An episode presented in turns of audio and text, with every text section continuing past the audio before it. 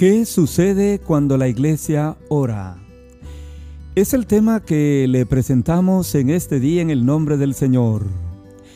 El poder de la oración es tan grande que Dios hace grandes cosas en medio nuestro. Nada es muy grande o muy pequeño para traer ante Dios en oración. Y esa era la vida de la primera iglesia. Siempre se juntó para orar a Dios. La Biblia dice que oremos en todo tiempo con toda oración y súplica en el Espíritu, y que velemos en ello con toda perseverancia y súplica por todos los santos. Efesios 6:18. Damos gracias al Señor por presentarle un nuevo episodio de nuestro ministerio que enseña la palabra del Señor. El tema de hoy está basado en la experiencia de la primera iglesia cristiana en el libro de los Hechos capítulo 12 versículos 1 en adelante.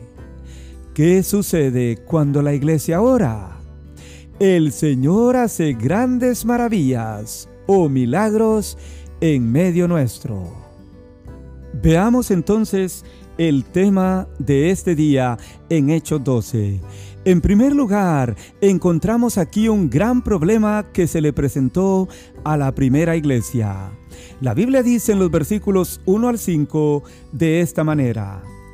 En aquel mismo tiempo, el rey Herodes echó mano a algunos de la iglesia para maltratarles, y mató a espada a Jacobo, hermano de Juan. Y viendo que esto le había agradado a los judíos, procedió también a prender a Pedro. Y habiéndole tomado preso, le puso en la cárcel, entregándole a cuatro grupos de cuatro soldados cada uno, para que lo custodiasen. Y se proponía sacarle al pueblo después de la Pascua. Así que Pedro estaba custodiado en la cárcel, pero la iglesia hacía sin cesar oración a Dios por él. Amén. En este problema que se le vino a la iglesia, el personaje que está al frente es el rey Herodes, quien ha echado mano y ha maltratado a los discípulos del Señor Jesús a estas alturas de la historia. Ha dado muerte a Jacobo, el hermano de Juan. Y esto fue del agrado de los líderes judíos. Así que ahora ha aprendido a Pedro, lo ha enviado a la cárcel con el fin de asesinarlo también a él. Note usted cómo estaba Pedro en la cárcel. La Biblia dice que él estaba custodiado por cuatro grupos de cuatro soldados cada uno. Quiere decir que habían 16 soldados cuidando a este siervo del Señor llamado Pedro. Pero, ¿qué hacía la iglesia mientras eso pasaba? La Biblia dice que la iglesia hacía sin cesar, o sea, sin parar, oración a Dios por Pedro. La oración era una práctica común en la iglesia del primer siglo. Ellos oraban constantemente, oraban por toda decisión a tomar y oraban por aquellos que llevaban la palabra del Señor. Esto es de suma importancia en la vida de una iglesia. Hacer sin cesar oración a Dios por cualquier dificultad que pueda venir del mundo que vivimos. Cada día se están dando cambios en este mundo. Pero eso no nos debe de angustiar ni de llenar de temor. Jesús dijo un día, He aquí, yo estoy con vosotros todos los días hasta el fin del mundo.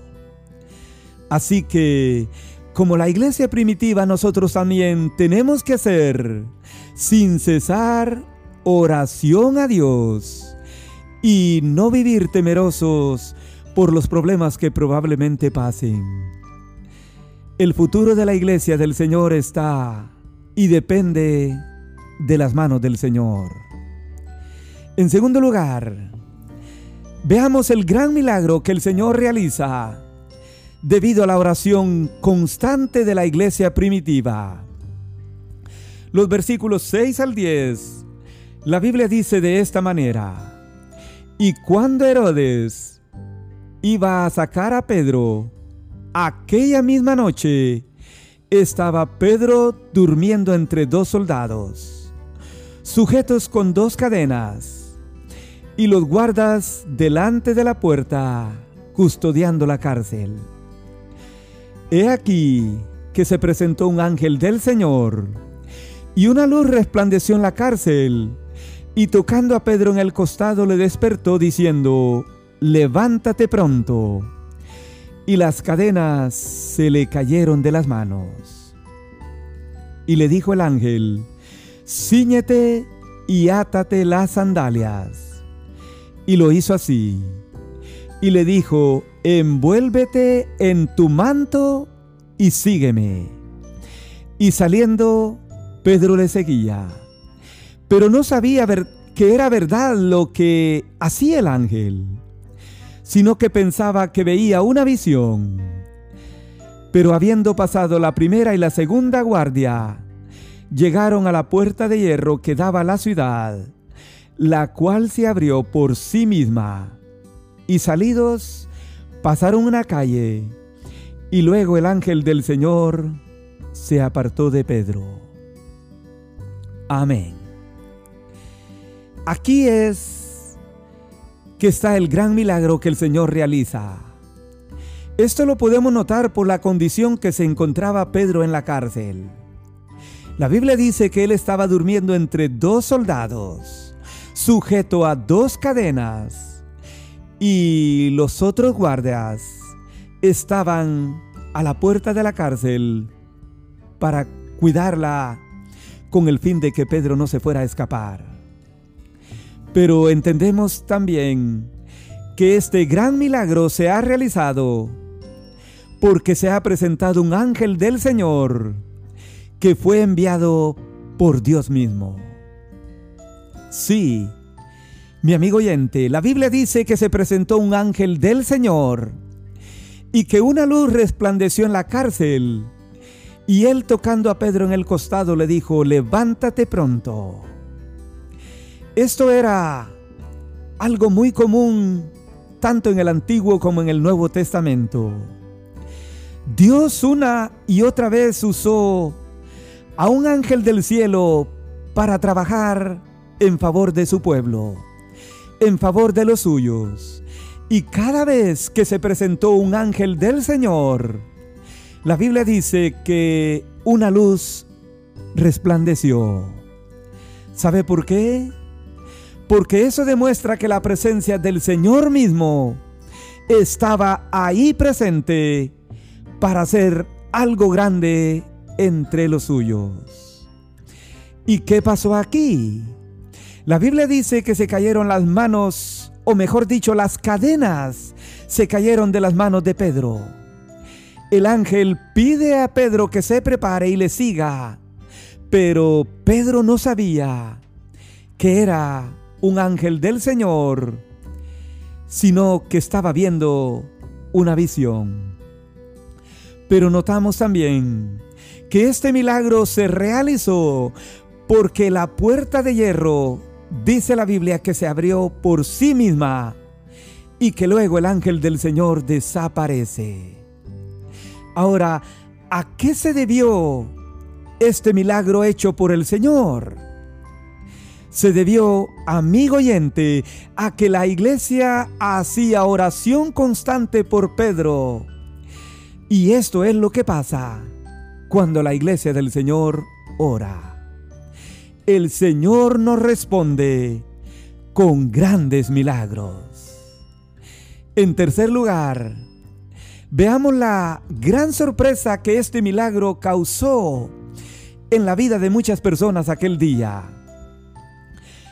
En Hechos capítulo 12 versículos 11 en adelante la Biblia dice, Entonces Pedro, volviendo en sí, dijo, ahora entiendo verdaderamente que el Señor ha enviado su ángel y me ha librado de la mano de Herodes y de todo lo que el pueblo de los judíos esperaba. Y habiendo considerado esto, llegó él a casa de María, la madre de Juan, el cual tenía por sobrenombre Marcos, donde muchos estaban reunidos orando. Cuando llamó Pedro a la puerta del patio, salió a escuchar una muchacha llamada Rode, la cual cuando reconoció la voz de Pedro, de gozo, dice la Biblia que no abrió la puerta, sino que corriendo adentro, dio la nueva de que Pedro estaba a la puerta. Pero los discípulos le dijeron, estás loca. Pero ella aseguraba que así era. Entonces ellos decían, es su ángel. Mas Pedro persistía en llamar a la puerta, y cuando abrieron y le vieron, se quedaron atónitos. Pero él, haciéndoles con la mano señal de que callasen, les contó cómo el Señor le había sacado de la cárcel. Y dijo, hagan saber esto a Jacobo y a los hermanos. Luego que fue de día, hubo no poco alboroto entre los soldados sobre qué había sido de Pedro. Mas Herodes, buscándole sin hallarle, después de interrogar a los guardas, ordenó llevarlos a muerte. Esto quiere decir que este milagro causó un gran impacto en la vida de la gente en aquel tiempo. Usted puede notar, hermano y amigo, que en primer lugar, el primer sorprendido fue el mismo apóstol Pedro. Él antes pensó que veía una visión pero ahora entiende que el Señor había enviado a su ángel para librarlo de la muerte. Pero note usted de nuevo, ¿qué estaban haciendo los hermanos en casa de María, la madre de Juan Marcos? La Biblia dice que ahí estaban muchos reunidos orando. Y eso es lo mismo que nosotros necesitamos hacer hoy. Reunirnos, mi hermano, mi hermana, en la iglesia o en algún hogar o a través del teléfono para seguir orando e invocando el nombre del Señor. Yo me pregunto, ¿cuántas veces el Señor nos habrá enviado su ángel para librarnos de tantas cosas y nosotros ni siquiera nos hemos dado cuenta. La Biblia dice en el Salmo 34:7 que el ángel de Jehová acampa alrededor de los que le temen y los defiende. Entonces, el segundo sorprendido en este milagro fue la muchacha llamada Rode, quien cuando reconoce la voz de Pedro, de gozo dice la Biblia que corrió adentro para dar la nueva, aunque no fue atendida. La Biblia dice que en tercer lugar se sorprendieron los discípulos, quienes le dijeron a Rode que estaba loca. Pero ella insistía que era Pedro. Y ellos le terminaron diciendo que era su ángel. Al final, cuando le abrieron la puerta a Pedro, la Biblia dice que todos quedaron atónitos. Pero Pedro les aclaró cómo el Señor lo había sacado de manera milagrosa de la cárcel. Pero recuerde usted, todo esto se llevó a cabo debido a la oración sin cesar que hizo la iglesia por él. Y el Señor respondió con un gran milagro. Por último, los sorprendidos fueron los soldados quienes se alborotaron y el mismo Herodes quien terminó matando a los guardias de seguridad en aquella ocasión. En conclusión, ¿qué sucede cuando la iglesia del Señor ora? El Señor hace grandes maravillas y milagros entre nosotros. Así que, mi hermano en Cristo, oremos cada día, toquemos el cielo para que el Señor nos envíe su ángel, para que nos libre y nos guarde cada día y para que el Señor responda a las peticiones del corazón nuestro. Yo deseo que el Señor le bendiga y que así sea. Y gracias a usted, mi amigo, por habernos escuchado en este día. Bendiciones del Señor.